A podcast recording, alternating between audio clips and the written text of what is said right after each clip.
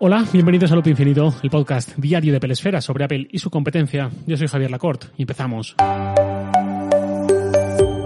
Antes de comenzar, realmente un par de cosas. Por un lado, qué mejor para un oyente de Loop Infinito que ampliar la información post-evento de Apple con no uno, sino dos episodios de podcast. Por un lado, el de las charlas de Pelesfera con Pedro Aznar y Eduardo Archanco, y por otro, el de Despeja la X, el semanal de Sataka, con Enrique Pérez y Javier Pastor, que esta semana comentan, analizan lo visto el martes. Ya tenéis material para el fin de semana. Por otro lado, os recuerdo que ni la semana que viene ni la siguiente habrá episodios de Loop Infinito. Volveré el 6 de octubre, miércoles, espero que con una sonrisa a los labios y quizás un 13 Pro Max bajo el brazo. Al final del episodio os cuento el porqué de la ausencia. El tema de hoy, Fin Splash, llega a España y a otros países, a México, a Colombia, etcétera, durante este otoño. Este otoño para el hemisferio norte, es decir, en algún momento entre octubre y diciembre. Hace un año, con el lanzamiento original en la primera remesa de países, la de Estados Unidos, Apple dijo exactamente lo mismo y la llegada fue como a mediados de diciembre, o sea que no tendría prisa con esto. Si lo estáis esperando con ganas, templaríais los nervios porque igual nos vamos adentro de tres meses. Ojalá no, pero podría ser.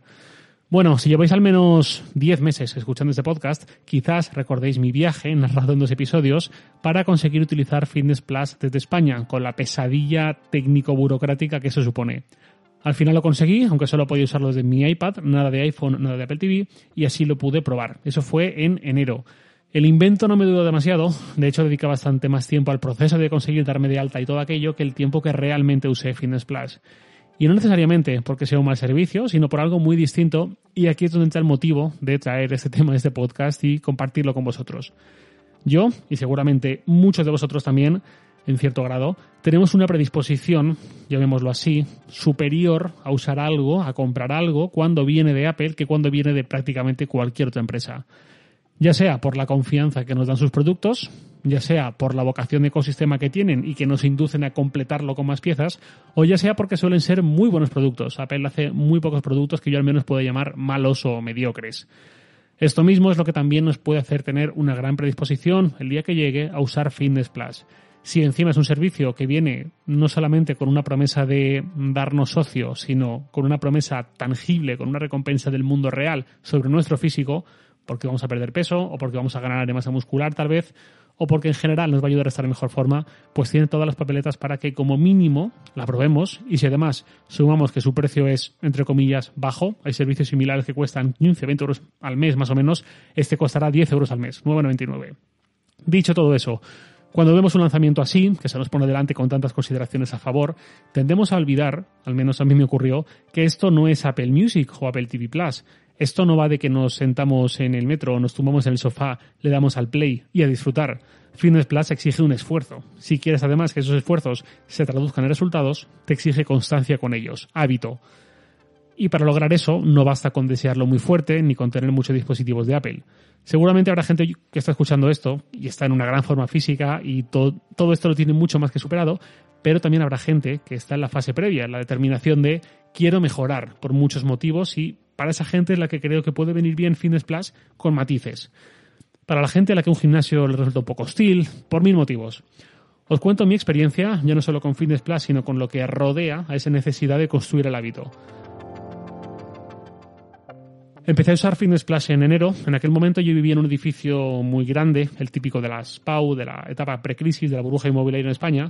Ese edificio tenía incluso un gimnasio, bastante bueno para ser de un edificio de viviendas, y yo no lo usaba. Fui unas poquitas veces, también es cierto que eran meses duros de la pandemia, había gente sin mascarilla por ahí y no daba buen rollo, pero bueno.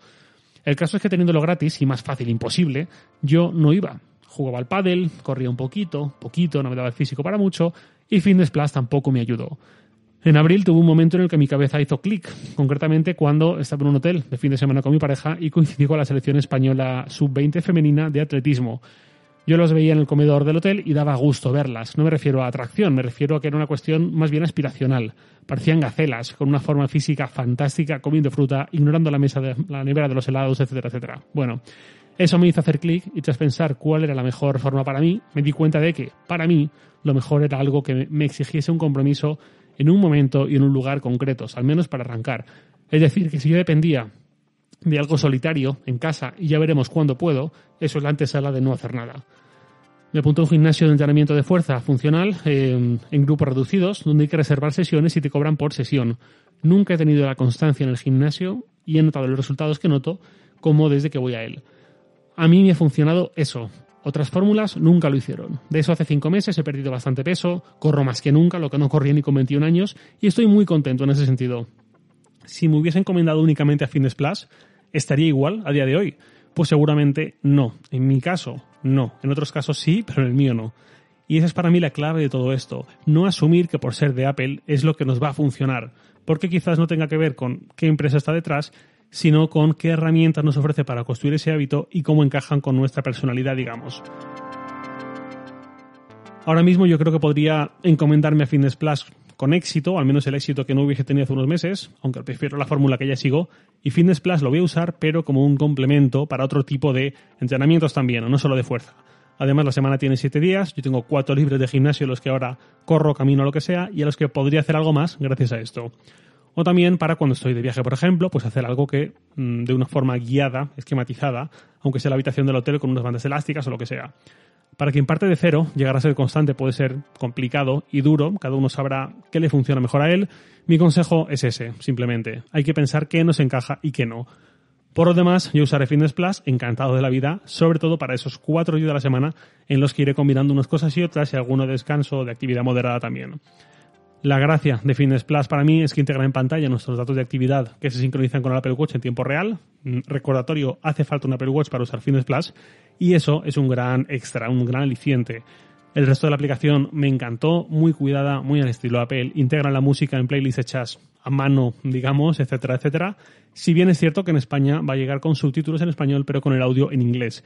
Esto para un servicio que no necesariamente nos pasamos el tiempo mirando fijamente una pantalla, pues se puede quedar un poco corto quizás. A mí me hubiese gustado más que Apple hubiese recurrido a los dobladores tan buenos que tenemos en España, pero bueno. Otra gracia de Fitness Plus, que aún no ha llegado pero llegará, la anunció Apple hace unos días, es la de los entrenamientos en conjunto. Es decir, juntarnos dos, tres, diez amigos y hacer un mismo entrenamiento a la vez, pero cada uno en su casa o lo que sea, y competir en tiempo real, ver quién despunta sobre los demás, etcétera, etcétera. Eso también puede estar muy bien. Ya digo, yo lo voy a usar, pero ya aprendí que no solo de algo como Fitness Plus vive el hombre, y menos para quien parte de cero. Y hasta aquí este episodio. Ahora empieza esa pausa de dos semanas. No habrá más episodios hasta el 6 de octubre, miércoles. ¿Por qué? La razón tiene que ver con algo que omití en un episodio del mes de mayo titulado Mi organización en Todoist. En aquel episodio fui contando cómo me organizo con Todoist y fui haciendo un repaso de mis proyectos abiertos y tal, y en algunos, en vez de nombrarlos, dije, este no lo quiero contar en un podcast público, así que lo omito. Uno de esos proyectos que omití era el llamado Boda. Mañana me caso y después pasaré las dos semanas de rigor bastante desconectados, sobre todo la primera voy a desconectar muchísimo y ya volveré. En la segunda semana, de hecho, intentaré ponerme al día respondiendo a algunos correos pendientes. Para la boda, por supuesto, he comprado una correa de Apple Watch a la altura de las circunstancias y ya tengo también configurado una esfera que sigue la etiqueta correspondiente. Así que nos volveremos a ver, nos volveremos a encontrar el 6 de octubre. Muchas gracias como siempre por estar ahí y por vuestra amabilidad. Y nada más por hoy, lo de siempre, os leo en Twitter, arroba jlacort, y también podéis enviarme un mail a lacort.sataka.com. Loop Infinito es un podcast diario de Pelesfera, publicado de lunes a viernes a las 7 de la mañana, hora española peninsular, presentado por un servidor, Javier Lacorte, y dado por Santi Araujo. Un abrazo y hasta el miércoles 6 de octubre.